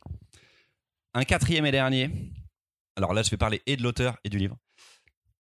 Pas du tout basketteur, mais partageant pourtant les initiales d'un grand joueur de la NBA. Mon auteur, né en 1971 à Clichy d'une famille d'origine italienne. Il reçoit en 2013 le prix Irio Jansson pour le contenu de son précédent best-seller écoulé à plus de 2 millions d'exemplaires. À ne pas oublier, mon auteur est accusé de violence conjugale par son ex-compagne en 2009 et reconnaîtra les faits. On n'oublie pas, les gars. Super. Sorti en 2013 et faisant 1232 pages, je suis absolument imbitable pour un néophyte et on me préférera amplement ma version BD par Claire Allais et Benjamin Adam paru chez Dargo en novembre 2022. Ah, je pensais que vous l'auriez. Benjamin Adam? Benjamin Adam, C'est trop dur. Adaptation? Oui. Quel joueur de basket? Tony Parker. L'auteur a les initiales TP. TP. Ah mince, je pensais. J'ai pas. Bon, bah il est économiste. Thomas Piketty. Ouais. Thomas Piketty. Oh, le wow. capital. Capital. bien, ouais. de Thomas Piketty. Wow. Je cherchais du roman et pas du documentaire. Et Eh oui, c'était le petit piège. T'es trop fort. Et oui, il est pas mal, Celle-là, elle est. euh, Celle-là, elle est fortiche. Ah, elles sont compliquées à écrire hein, quand même, celles-ci. Ouais, c'est ouais, des jeux qui prennent du coup, temps. hein. euh, Des vrais livres qui ne déconnent pas. hein. Mais c'est pas du tout éclaté au sol comme jeu, il était trop bien. Ouais, il est pas mal. J'en ai, mais c'est l'écriture qui est beaucoup plus longue que d'habitude, donc euh, je peux pas en faire 12 avec milliards. Après, parcimonie. le, le second jeu que j'écris, c'est combien il y a de pages? Il a fallu sacrifier quelque que je suis chose. fatigué, quoi, tu vois. Je fais, oh, il y a des chiffres, on va faire ça. Désolé, 48-64 pour le sacrifice. hein, au niveau. Ouais, c'est ça. Ouais, on a d'abord sacrifié notre épisode, après, a vraiment aucun plaisir. Merci, quoi. On remarquera que par contre, Louise et moi, on n'a rien eu du tout. Non, mais j'ai vraiment passé un super moment. On ne lit que des faux livres. C'est vrai, c'était bien quand même. C'est un super jeu, t'en as fait que 4, je suis un petit peu euh, déçue, Christopher. Mais c'est mon côté euh, toujours euh, la critique facile finalement. Donc, euh, non, non. euh, Je vis c'était pas mal, je suis moi-même déçu d'en avoir eu le temps d'en faire que 4, donc euh, j'aime bien les écrire, mais c'est compliqué. Merci beaucoup. Dites-lui en commentaire que c'était génial, il a besoin d'être rassuré. En vrai, non, mais vous pouvez le dire quand même. On attaque avec la dernière chronique, la dernière chronique de la journée très longue qu'on a passée parce qu'on a fait 9 chroniques aujourd'hui avec le double épisode 97 enregistré deux fois. Euh, c'est Marion qui va clôturer avec les jours heureux. Parfois, il faut du temps, il faut de la place pour raconter une histoire. Pas besoin de partir loin, de grandes aventures au bout du monde. En revanche, étirer le temps, battement de cils par battement de cils pour raconter le silence, c'est redoutable. C'est l'été, il fait chaud, et rien dérange Claudia et son amoureux dans leur baignade dans les rivières. Elle va pourtant revenir à Rome. Une audition à passer, elle travaille Beckett, un monologue qui parle de mémoire, de souvenirs et de l'énergie du désespoir qu'une femme dépense pour ne pas sombrer devant la violence du temps qui passe et qui se répète. Et pendant que elle, elle répète, Claudia tombe nez à nez avec Giorgio en amour terminé. Ils se parlent, ils boivent un verre, ou sans, revivent et réinvoquent un temps terminé. Une fois les verres entamés, la gêne de se voir constatée, ils plongent dans le partage de leurs souvenirs, comme si leur histoire devenait complète pour Claudia, maintenant qu'elle nomme la gêne, l'inconfort, l'incompréhension, des manières qu'il avait de lui parler. Le temps a passé, elle a pris du recul et apprend à regarder, pour elle, la violence, la manipulation, la perte de confiance en elle, et finalement, son départ une première fois, une fuite pour se retrouver. Aujourd'hui, elle joue au les beaux jours, Beckett, vous dis-je, elle ne fuit plus, elle confronte. Zouzou nous donne à voir la déconstruction d'une relation toxique, mais ô combien banale, et par le corps de Claudia, chimère protéiforme qui change d'apparence au fur et à mesure des émotions qu'elle dit, ne dit pas ou voudrait hurler, la violence des relations qui enferment. Un récit au pastel coloré qui prend son temps, 464 pages et 1,3 kg de lecture, pour donner à voir et à entendre, pour décortiquer la transformation d'une femme qui devient héroïne à force d'habiter son récit. Déconcertant parce qu'à la limite du fantastique, un récit terriblement contemporain et pas moins heureux, tant il est cathartique. On peut discuter de ça. On va le faire d'ailleurs. Merci C'est pour ça Marion. qu'on est venu. Écrit, dessiné, colorisé par Zouzou, une autrice italienne, je crois. C'est publié chez Casterman, cela coûte 32 euros pour c'est combien de pages? 500, 400 464 Ah, Ok. de délices. Pas une de plus, pas une de moins, juste le bon nombre de cases. Calmos. Louise. Nope. Ça commençait mal parce que je l'ai commencé à 3h du matin. Euh, Aïe, attention, dans la- On dans l'assemblée, une- là, beaucoup de souffle. On dirait une de moi, tu vois. Je lis des trucs improbables à 4h du mat C'est et ça fait 500 pages. Et moi, je m'endors très facilement et j'ai une capacité assez euh, extraordinaire à ne pas lire toutes les, les cases et les bulles, en fait. Pour les bandes dessinées, je passe très souvent euh, bah, toutes les pages, hein, finalement, quand ça ne m'intéresse pas. Donc, à 3 heures du matin, c'était très compliqué. On va pas se mentir. Je l'ai reprise ce matin avant d'arriver. Ah, je l'ai reprise euh, quelques heures après. finalement. Pas d'aveu de je l'ai lu au dernier moment, mais on n'est pas loin. je suis très contente qu'on en parle. C'est une, euh, c'est une BD qui, justement, qui est surprenante, qui est étrange, qui fait du bien, qui fait du mal. Je la trouve super. Je la trouve super parce qu'imparfaite, parce qu'en même temps, elle, elle dit plein de choses, parce qu'elle est, elle est généreuse. Enfin, vraiment, je trouve qu'elle est, elle est rare, en fait. Elle est rare, cette BD. Enfin, je suis assez émue d'ailleurs parce que là, je, enfin, je trouve qu'elle est, elle est tellement intense. Je l'ai fermée, j'ai dit à Valentin, je sais pas quoi en penser, mais c'est tellement bien. C'est tellement bien de pas savoir quoi en penser. C'est tellement bien de refaire une BD, se dire, mais en fait, mais j'ai été bousculée de bout en bout et je vais la relire et je vais grandir avec et je vais en parler et je vais la prêter, je vais l'acheter. C'est un grand oui. Donc je suis très contente Marion parce que le dessin c'est pas ma cam, je le trouve pas beau, mais c'est pas le sujet. Et, euh, et en fait l'histoire elle est complexe, ça parle d'une relation toxique et en même temps c'est pas ce que j'y ai vu au premier abord. C'est en relisant ce matin où j'ai fait ah mais en fait ça parle de ça. J'ai vu plein de choses, j'ai vu une vision de l'amour que je suis pas forcément d'accord à la fin, etc. Mais on s'en fiche parce que elle est dense. Et en fait, ben, combien? 32 euros? 34 37 32. Ouais, 32 euros. Ben, franchement, ça vaut le coup. Enfin, ça vaut le coup parce que c'est une BD que tu vas rentabiliser. Et euh, c'est un grand oui. Donc, Marion, un immense merci. C'était génial. Oh, Waouh, ok, bon, c'est dur de passer après ça. Baptiste, Effectivement, c'est dur d'être euh, euh, autant euh, dans l'apologie et pourtant j'ai envie d'y être aussi. Euh, c'est une BD, on m'avait déjà dit effectivement que la précédente était très très bien et Cheese. je ne l'avais pas lu. Cheese sorti Cheese. également chez Casterman. Et du coup, je vais m'empresser de rentrer et de la lire euh, à la librairie quand je reviendrai. J'ai euh, adoré cette BD qui m'a un peu, euh, oui, comme tu dis, en fait, complètement déstabilisé. Il y a plein de choses auxquelles on s'attend pas. Il y a hum, son métamorphisme, je ne sais pas comment dire. Euh, il arrive au fur et à mesure de la lecture dans des moments parfois incongrus, dans des moments où on l'attend. Il est euh, le reflet d'une réalité intérieure très certainement, mais probablement d'une réalité extérieure également. Et en même temps, les personnages ne réagissent pas forcément à ça comme un espèce de point d'aveuglement dans qui ils sont, dans ce qu'ils ne veulent pas voir aussi. Et j'ai trouvé ça mais incroyable d'arriver à faire passer ça juste par du dessin. Euh, Il y a beaucoup de choses qui, beaucoup de moments qui sont principalement du dessin et je trouve c'est l'importance du dessin dans cette BD est juste fou, incroyable. On passe pas que par le texte et tous ces moments de monologue où elle répète le texte de Beckett est fantastique. Euh, je, dirais que moi j'ai trouvé qu'il y a une partie peut-être un peu longue. Je suis d'accord, pas une page de plus, pas une page de moins parce qu'on aime son dessin, mais euh, j'aurais aimé qu'on passe un peu moins de temps sur le revival de l'histoire qu'elle a avec son ex, qui prend vraiment finalement une grosse grosse part dans la BD. J'aurais aimé qu'on soit plus sur la rencontre, qui elle est après et ce qu'elle euh, devenir. Alors qu'il reste finalement cette porte ouverte à la fin que j'ai trouvé géniale, mais moi j'aurais peut-être vu la BD un tout petit poil plus court. Euh, voilà, mais en dehors de ça, euh, trigger warning, euh, il y a des choses vraiment pas cool qui vont se passer pour elle dedans. voilà, trigger warning, viol. Elle est pas facile, voilà, elle, elle est vraiment il pas faut, facile. il faut effectivement le, le, le- le Préciser. mentionner. Et elle est pas facile, elle remue beaucoup et elle est. Mais c'est pas une BD qui vous prend par les sentiments parce que je trouve qu'effectivement le fait que le dessin soit pas facile d'abord, moi je l'aime beaucoup, mais il est pas facile d'abord, permet justement cette distanciation par rapport à à cette boule d'émotion et d'incompréhension que ce personnage est peut-être aussi pour lui-même et euh, j'ai trouvé ça vraiment euh, fabuleux. Merci beaucoup pour euh, avoir forcé cette lecture. Valentin, Euh, bah vous avez eu l'avis de Louise qui a été extrêmement touchée et émue. Euh, voici l'avis d'une personne qui en ressort super frustrée parce que je suis je suis perdu en fait. Je ne sais pas quoi penser de cette BD. J'ai l'impression d'être passé à côté de quelque chose, de ne pas avoir compris tous les sous-textes. Euh, de je sais pas, je elle m'a un peu déstabilisé. Donc je pense que c'est aussi un peu l'objectif de cette BD, c'est de de nous rentrer un peu dedans.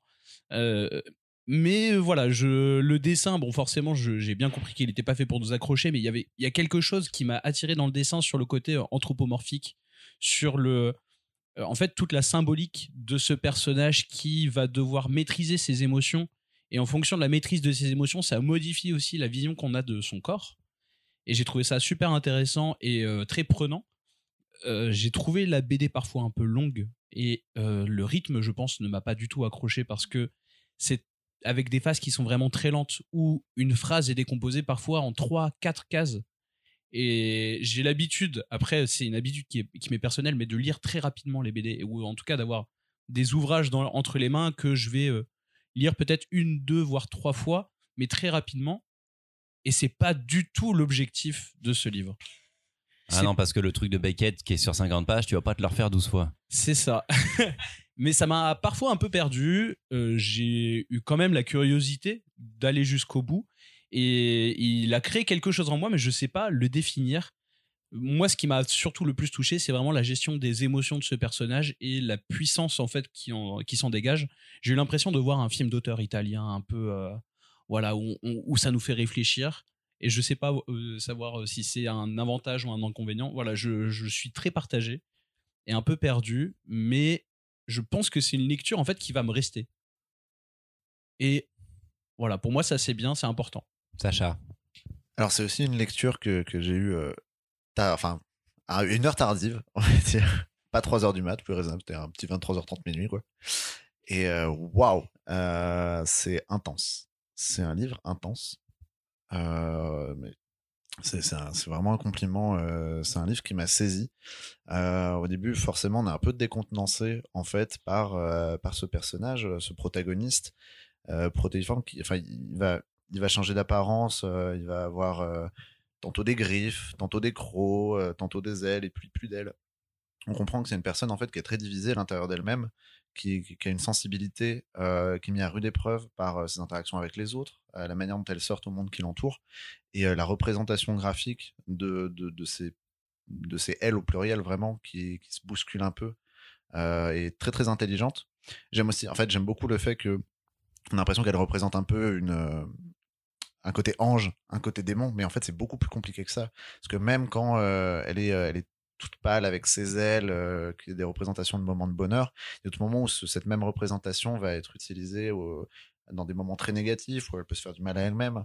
Et et vraiment, c'est. En fait, elle moi, ça me faisait penser à un sphinx, cette espèce de créature qu'elle invoquait. Il y avait vraiment un truc du, sphinx de la mythologie et ça faisait pour moi un renvoi très intelligent, un peu à l'énigme qu'elle est pour elle-même. Il y, a, y a ce truc de. Elle se connaît pas, et elle se, ou elle se connaissait pas. La relation est arrivée, maintenant elle se connaît, parce qu'il y a tout un jeu de temps euh, vraiment très intelligent. Et il y a des scènes qui sont incroyables. Alors, je parle pas de la vue, à- enfin, la scène à la première personne qui est époustouflante, le monologue qui est incroyable, et, euh, ces scènes aussi assez tragiques de, de violence euh, sexuelle. euh, c'est important quand même d'être au courant de ce qu'on va dire. Waouh. Ça, c'est un, retour que je fais et après je te laisse la parole, Christopher. Mais de fait, là, je viens de passer quasiment une saison à vous proposer des albums euh, vraiment intenses euh, et jamais drôles. Et c'est encore une maladresse de ma part que de pas annoncer les trigger warnings, mais pour le dire de manière beaucoup moins lyrique que ce que j'ai fait, c'est l'histoire d'une nana à 20 ans qui a été groomée par un mec plus vieux qu'elle, qui va la manipuler pour, pendant toute leur relation, et elle va se retrouver et silenciée et victime de violences sexuelles et de violences conjugales. C'est de ça dont on parle là. Simplement, ce qui moi m'a époustouflé là-dedans, c'est qu'elle parle d'un truc très commun, mais vraiment très très commun et très courant, qu'elle le fait avec une précision chirurgicale, mais en même temps avec un dessin incroyable. Et là où cet album est, est une dinguerie, c'est qu'elle nous laisse pas tout seul avec. Et je vous ai proposé plein d'albums qui allaient chercher des trucs euh, vraiment deep et vraiment pas drôles, et où à la fin on restait avec ce que ça fait, ce que ça nous fait chacun dans nos sentiments, ça nous plaît, ça nous plaît pas, mais l'album s'arrête et ça s'arrête là. Là, je trouve que dans la construction du récit, il y a un truc où moi j'en suis sortie de la lecture en me disant ok j'ai été bousculée à plein d'endroits différents pour plein de raisons, mais à la fin on a vu j'ai vu l'évolution d'une protagoniste vers le reste de sa vie. Et c'est ce truc-là qui était super. Et c'est pour ça que Baptiste, moi j'ai été contente, contente non c'est pas le mot, mais de passer autant de temps sur ce passé-là. Valentin. Je voulais revenir sur ce que j'ai dit. Bonjour. Euh, parce qu'il y a quand même quelque chose que j'ai beaucoup apprécié dans cette bande dessinée, euh, que j'avais beaucoup apprécié dans Trop des pas assez et dans Environnement toxique, dont on, on avait déjà parlé aussi de notre côté, et qui est une BD qui m'avait déjà beaucoup remué. C'est le, euh, en fait, la, la brutalité des choses. En tout cas, pas la brutalité des choses, mais le fait que on nous tient pas par la main et on nous explique ou on nous fait vivre les situations et c'est factuel. On va pas aller dans le larmoyant, on va pas aller dans le la voilà vous Banalisation, tirer en fait. des, des émotions. On n'est pas dans la morale, on est vraiment dans quelque chose de voilà, c'est brut, c'est comme ça, c'est la vie. Et euh, enfin c'est ça qui est vraiment très fort. Et je pense que c'est ça aussi qui remue le plus, c'est que là pour le coup c'est très euh, vif. Baptiste, il est sorti de derrière Marion pour me regarder. Et toi, Christopher Et non, Christopher Non, non, mais. Non, on attend là. Non, non, mais en vrai. en- C'est vrai, c'est vrai que j'ai pas donné mon avis. toi, Parce qu'il faut qu'on termine cet épisode parce qu'on Bah est là oui. depuis une heure et demie de plus que ce qu'on devait être dans cet appartement. Les gens nous hébergent. Euh, non, je suis passé euh, un petit peu à côté de l'album comme, euh, comme Valentin, mais je sais que c'est parce que je l'ai pas lu dans les bonnes conditions et que je l'ai lu tout- beaucoup trop vite. Je hum, j'ai pas réussi à lire le, le monologue de Beckett en entier. J'étais pas totalement dedans. Donc je sais qu'à ce moment-là, j'ai sauté des pages et que ça voulait dire que j'étais pas assez concentré. Je trouve ça très complexe. Je n'arrivais pas à comprendre les représentations, euh, les changements de morphologie qu'elle avait, pourquoi, comment. Et je crois que ça m'a totalement sorti. Ça m'a totalement sorti du récit parce que j'arrivais pas à comprendre comment elle agissait, comment elle réagissait, comment elle se sentait. Et en vous écoutant, et surtout en écoutant euh, Louise et ce que ça lui a fait, je ne peux que euh, accepter le fait que je sois totalement passé à côté d'un grand truc et, donc il va falloir le reprendre. Euh, mais il y a des séquences qui sont absolument magnifiques. Le, monologue de Beckett, j'étais en- vraiment en train de me dire, je le saute parce que vraiment là, j'ai la flemme. Mais c'est quelque chose de grand quand même en BD de se dire. Sur une BD de, voilà, deuxième BD de cette autrice-là, chez Casterman, euh, 500 pages, euh, 32 balles, on est OK de faire 50 pages de monologue de Beckett. C'est là que tu te dis, 50 pages de gros plans sur son visage qui est en train de le réciter. Le dessin est pas ouf, mais pourtant on sent des expressions. Il y a des, ça bouge un tout petit peu, mais pas énormément. C'est là tu te dis, 50 pages de ça, la meuf, elle est incroyable d'avoir fait ça quand même. D'avoir fait ça, de l'avoir fait valider, qu'un éditeur ait dit oui. La force qu'il y a derrière, c'est pas rien. Donc c'est euh, un grand album que je n'ai pas saisi. Euh, et hum, je le regrette un peu. Mais tu sens qu'il y a un truc, quoi, quand même. Tu sens qu'il y a un truc. Mais si ça peut te rassurer, moi j'ai pas lu le monologue. Je l'ai pas lu et c'est pas grave. Non mais en fait, je l'ai regardé, mais non mais Du Louise. non mais c'est vrai. Mais en fait, t'en as La pas besoin parce que comme je dis, tu vas le relire et qu'en fait, alors, te- en fait, tu- Je dis, je a- vais le relire. Je vais le relire dans 10 ans. Hein. Je vais pas le Mais relire là. T'es libraire. non, Jamais mais relire une BD. c'est qu'elle est tellement, en fait, elle est tellement riche et elle est tellement généreuse dans son propos que c'est pas grave. C'est très cool parce que je trouve qu'on en parle avec des jolis mots, alors que c'est vraiment une BD qui est extrêmement dure, qui est une BD qui, qui, qui met pas dans le bien. Et je trouve que les mots qui ont été prononcés ici sur cette BD sont vraiment magnifiques. Et je suis très fier de ce qu'on a réussi à dire sur cette BD. Et je vous propose maintenant de faire des recommandations. Super Avant de terminer cet épisode, est-ce que vous avez encore des recommandations culturelles, les amis? Louise, est-ce que tu l'as sous la main? Oui, meilleur mood. J'ai euh, sous la main parce Merci. que vraiment, quand on a parlé aussi d'environnement toxique, c'était euh, c'était dense. Putain, c'est Marocco Non, tu te Je te jure, c'est Non, mar- je te jure, j'avais marqué le film Hawaii, mais j'en ai déjà parlé avant. Je suis en train de me dire, je l'ai fini cette semaine. et C'est j'étais- incroyable. Vas-y, vas-y, vas-y. Ok, alors bah double recommandation. Je l'ai euh, vu sur ton téléphone. c'est pour Comme ça. quoi, on a des goûts similaires finalement. Non. je t'expliquerai la pourquoi j'aime légèreté cette est série, mais voilà. revenue. Alors j'aime beaucoup rire. Je pense que c'est quelque chose. Oh, j'aime alors- l'humour. Pour information quand même, les seules personnes qui savent de quoi on parle sont Louise Oui, et ça Christopher. Il faut dire ce que c'est. Dire. Pardon, pardon. ok, je vais parler de la série The Marvelous Miss Maisel. Ou la fabuleuse Madame Maisel. euh, Ah, mais ça Oh, mais- vient de finir en plus. Ça vient de finir. Exactement. Je m'en excuse, c'est un petit peu mainstream euh, comme recommandation. Non, pas du tout, justement. Attends, j'arrive. Non, pas du tout. Attends, j'arrive. Pas Ah, Vraiment pas de problème. formidable. Eh, ma Je- copine, super. mais elle vient de terminer et euh, après justement avoir lu Les Jours Heureux, je me dis ça peut être sympa d'un petit peu euh, rigoler, même si c'est pas la plus euh, drôle non plus des séries. Mais donc c'est l'histoire de Madame Maisel, qui est une femme, c'est dans les années euh, 20 je crois, et qui est... Non, pas les années 20 Baptiste? On est plutôt 30, J'allais dire euh, 30, mais, 30 euh, 40, je- voire je peut-être suis pas 50, sûr, ouais, je- parce qu'il y a quand même un- plein de vêtements un peu 50s, euh, 60s. Dans les années vieux, dans les merci les années vieux. Et qui est une femme mariée avec deux enfants. Et un jour elle rentre chez elle son mari lui dit euh, bah je m'en vais en fait il fait sa valise il part elle est toute seule. Elle sait pas quoi faire de sa vie. Et elle se dit mais en fait moi ce que j'aime c'est faire rire. Et elle veut de faire du stand-up. Et ça commence comme ça. Et c'est tellement bien écrit comme série que c'est jamais malaisant. Et ça c'est dur quand même. Parce qu'on se souvient de certaines séries sur le stand-up où c'était pas si dingue que ça. Notamment une série française. Non, non, non, elle était très très bien cette série française. Elle est très bien cette je le Pas trouve parce que c'est américain que c'est mieux. on est Oh là là celui qui adore les comics en plus Est-ce qu'on peut rester sur un truc sur lequel vous êtes d'accord? Oui, pardon, pardon, pardon. Bon, Christopher, j'ai bien compris que c'était Tendrax, il a pas de problème. c'est une série qui est très très bien écrite, de A à Z, la fin est superbe, et ça c'est important. Euh, elle a su se terminer quand il fallait. Elle est très très drôle, tout est hilarant et en même temps très touchant.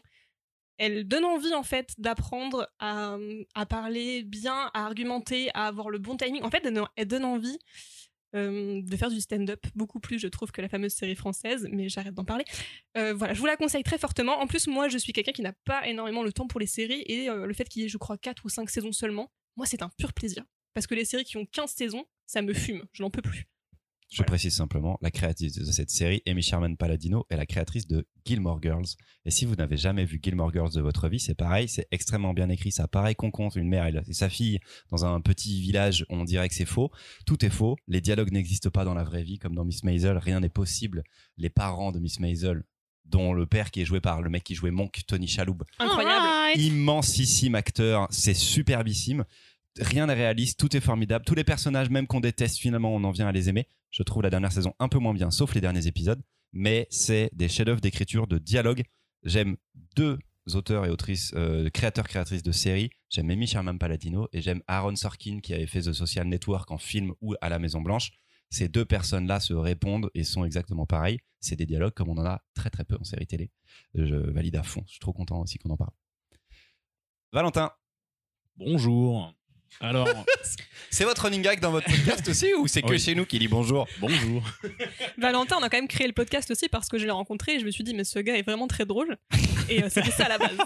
je, veux, je veux faire un truc, j'ai besoin d'un mec marrant. En sachant que moi, je ne le fais pas du tout rire. On s'en est rendu compte il y a quelques Voilà. semaines. Notre amitié est basée Écoute, on n'a pas les mêmes goûts et tu me fais pas rire, mais je t'aime beaucoup. Oh, quoi? Voilà, Sur quoi est basée notre amitié en fait?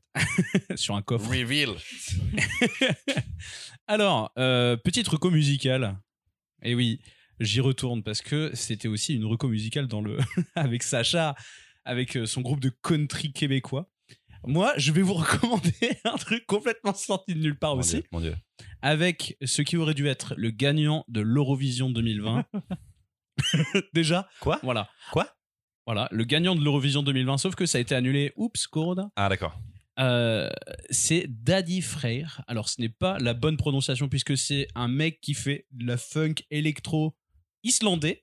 Voilà. Il a sorti un titre euh, qui devait gagner l'Eurovision qui s'appelle Think About Things, qui est vraiment très très cool, Sacha valide. avec un style très euh, coloré, très très drôle, un peu décalé. Et là, il est en train de sortir en fait un album qu'il a découpé en trois parties, qu'il sort euh, à à intervalle de 3-4 mois, qui s'appelle I'm Still Making an Album. Partie 1, partie 2, partie 3, et il va faire le Trianon en novembre, euh, où je vais euh, m'empresser de trouver des places pour y aller, puisque c'est un style qui est vraiment très particulier, mais qui est très entraînant. Euh, Baptiste? Euh, moi, je vais recommander pas vraiment de la musique, mais une soirée où il y a de la musique. Puisque récemment, avec euh, Marion et. euh, Je t'observe.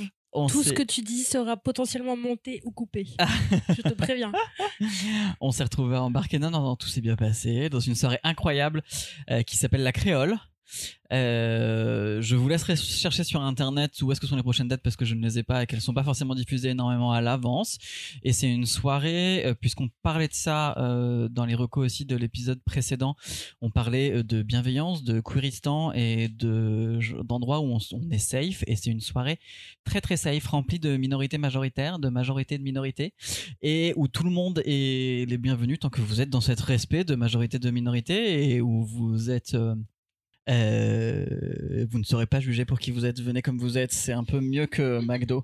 Mais euh, quand est-ce qu'on a ressorti cette blague? J'ai eu cette blague il y a pas longtemps, je ne sais pas pourquoi.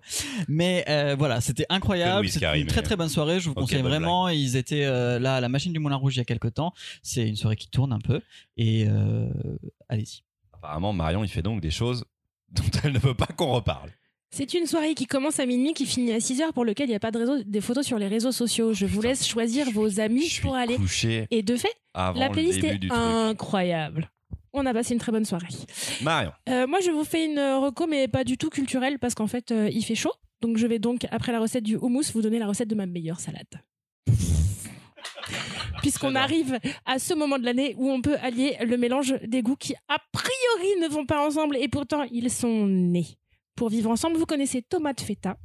Est-ce que vous avez fait tomate feta pastèque? Thomas et Sacha. C'est pas faux.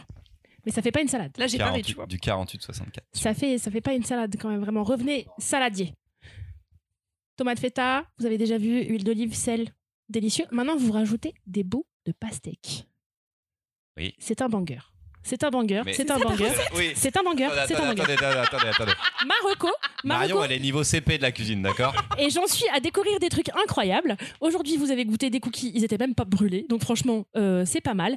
Et là, là, c'est la saison de la meilleure Je ne propose salade. pas de donner les félicitations à Marion, mais peut-être C'est la les meilleure encouragements salade du jury. C'est la meilleure salade. Non, mais c'est très bien. Tomate feta pastèque. Extraordinaire. Changez rien. C'est vraiment le début de la mode. euh, c'est comme le spritz, ça vient de démarrer, quoi. Tu vois, personne n'a jamais tenté ça avant. Ma recommandation culturelle, un fruit. Non. Un fruit mélange. avec un autre fruit et du fromage.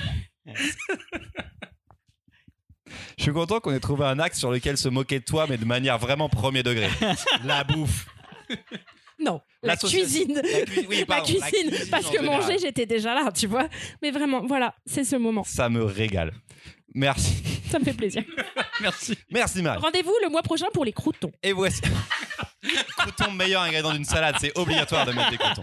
Eh ben, tu es dans on prend Mais son bien sûr, temps. bien sûr. On prend Toi, son tu, temps. toi, tu Et mettre upgrades du ta hummus salade dessus. juste. tu vois. Oh là là là là. Ah là là, vous avez vu dans mon plan, vous avez vu dans mon plan, incroyable. Et voilà, le second épisode crossover entre podcast BD s'achève. Merci à Louise et Valentin, Thomas Merci. et Sacha, même si Thomas n'est plus là. Non.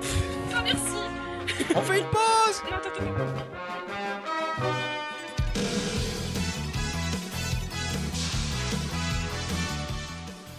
Incident renversement de verre pour cette soirée, À pour la cet dernière seconde. qui Et nous sommes arrivés vraiment au une fin moment. renversante, comme dit Sacha. Il est 19h23, nous avons... Nous nous sommes vus à midi. Cet épisode était vraiment très long. On vous retrouve dans vos podcasts respectifs, les copains. Un, li- un vrai livre et le 4864 disponible sur toutes les plateformes où on peut écouter les podcasts. Nous, on se retrouve dans deux semaines pour l'épisode 99 du Gaufrier. Tout le monde s'active pour tout éponger autour de moi. Merci. Et oui, c'est bientôt le numéro 100. D'ailleurs, il va falloir qu'on en parle. Rendez-vous très vite sur nos réseaux sociaux pour plus d'infos à propos de cet épisode qui sera en public et dont nous vous révélerons le lieu et la date très prochainement. Ah, ciao les gaufrettes Lisez plein Salut Yo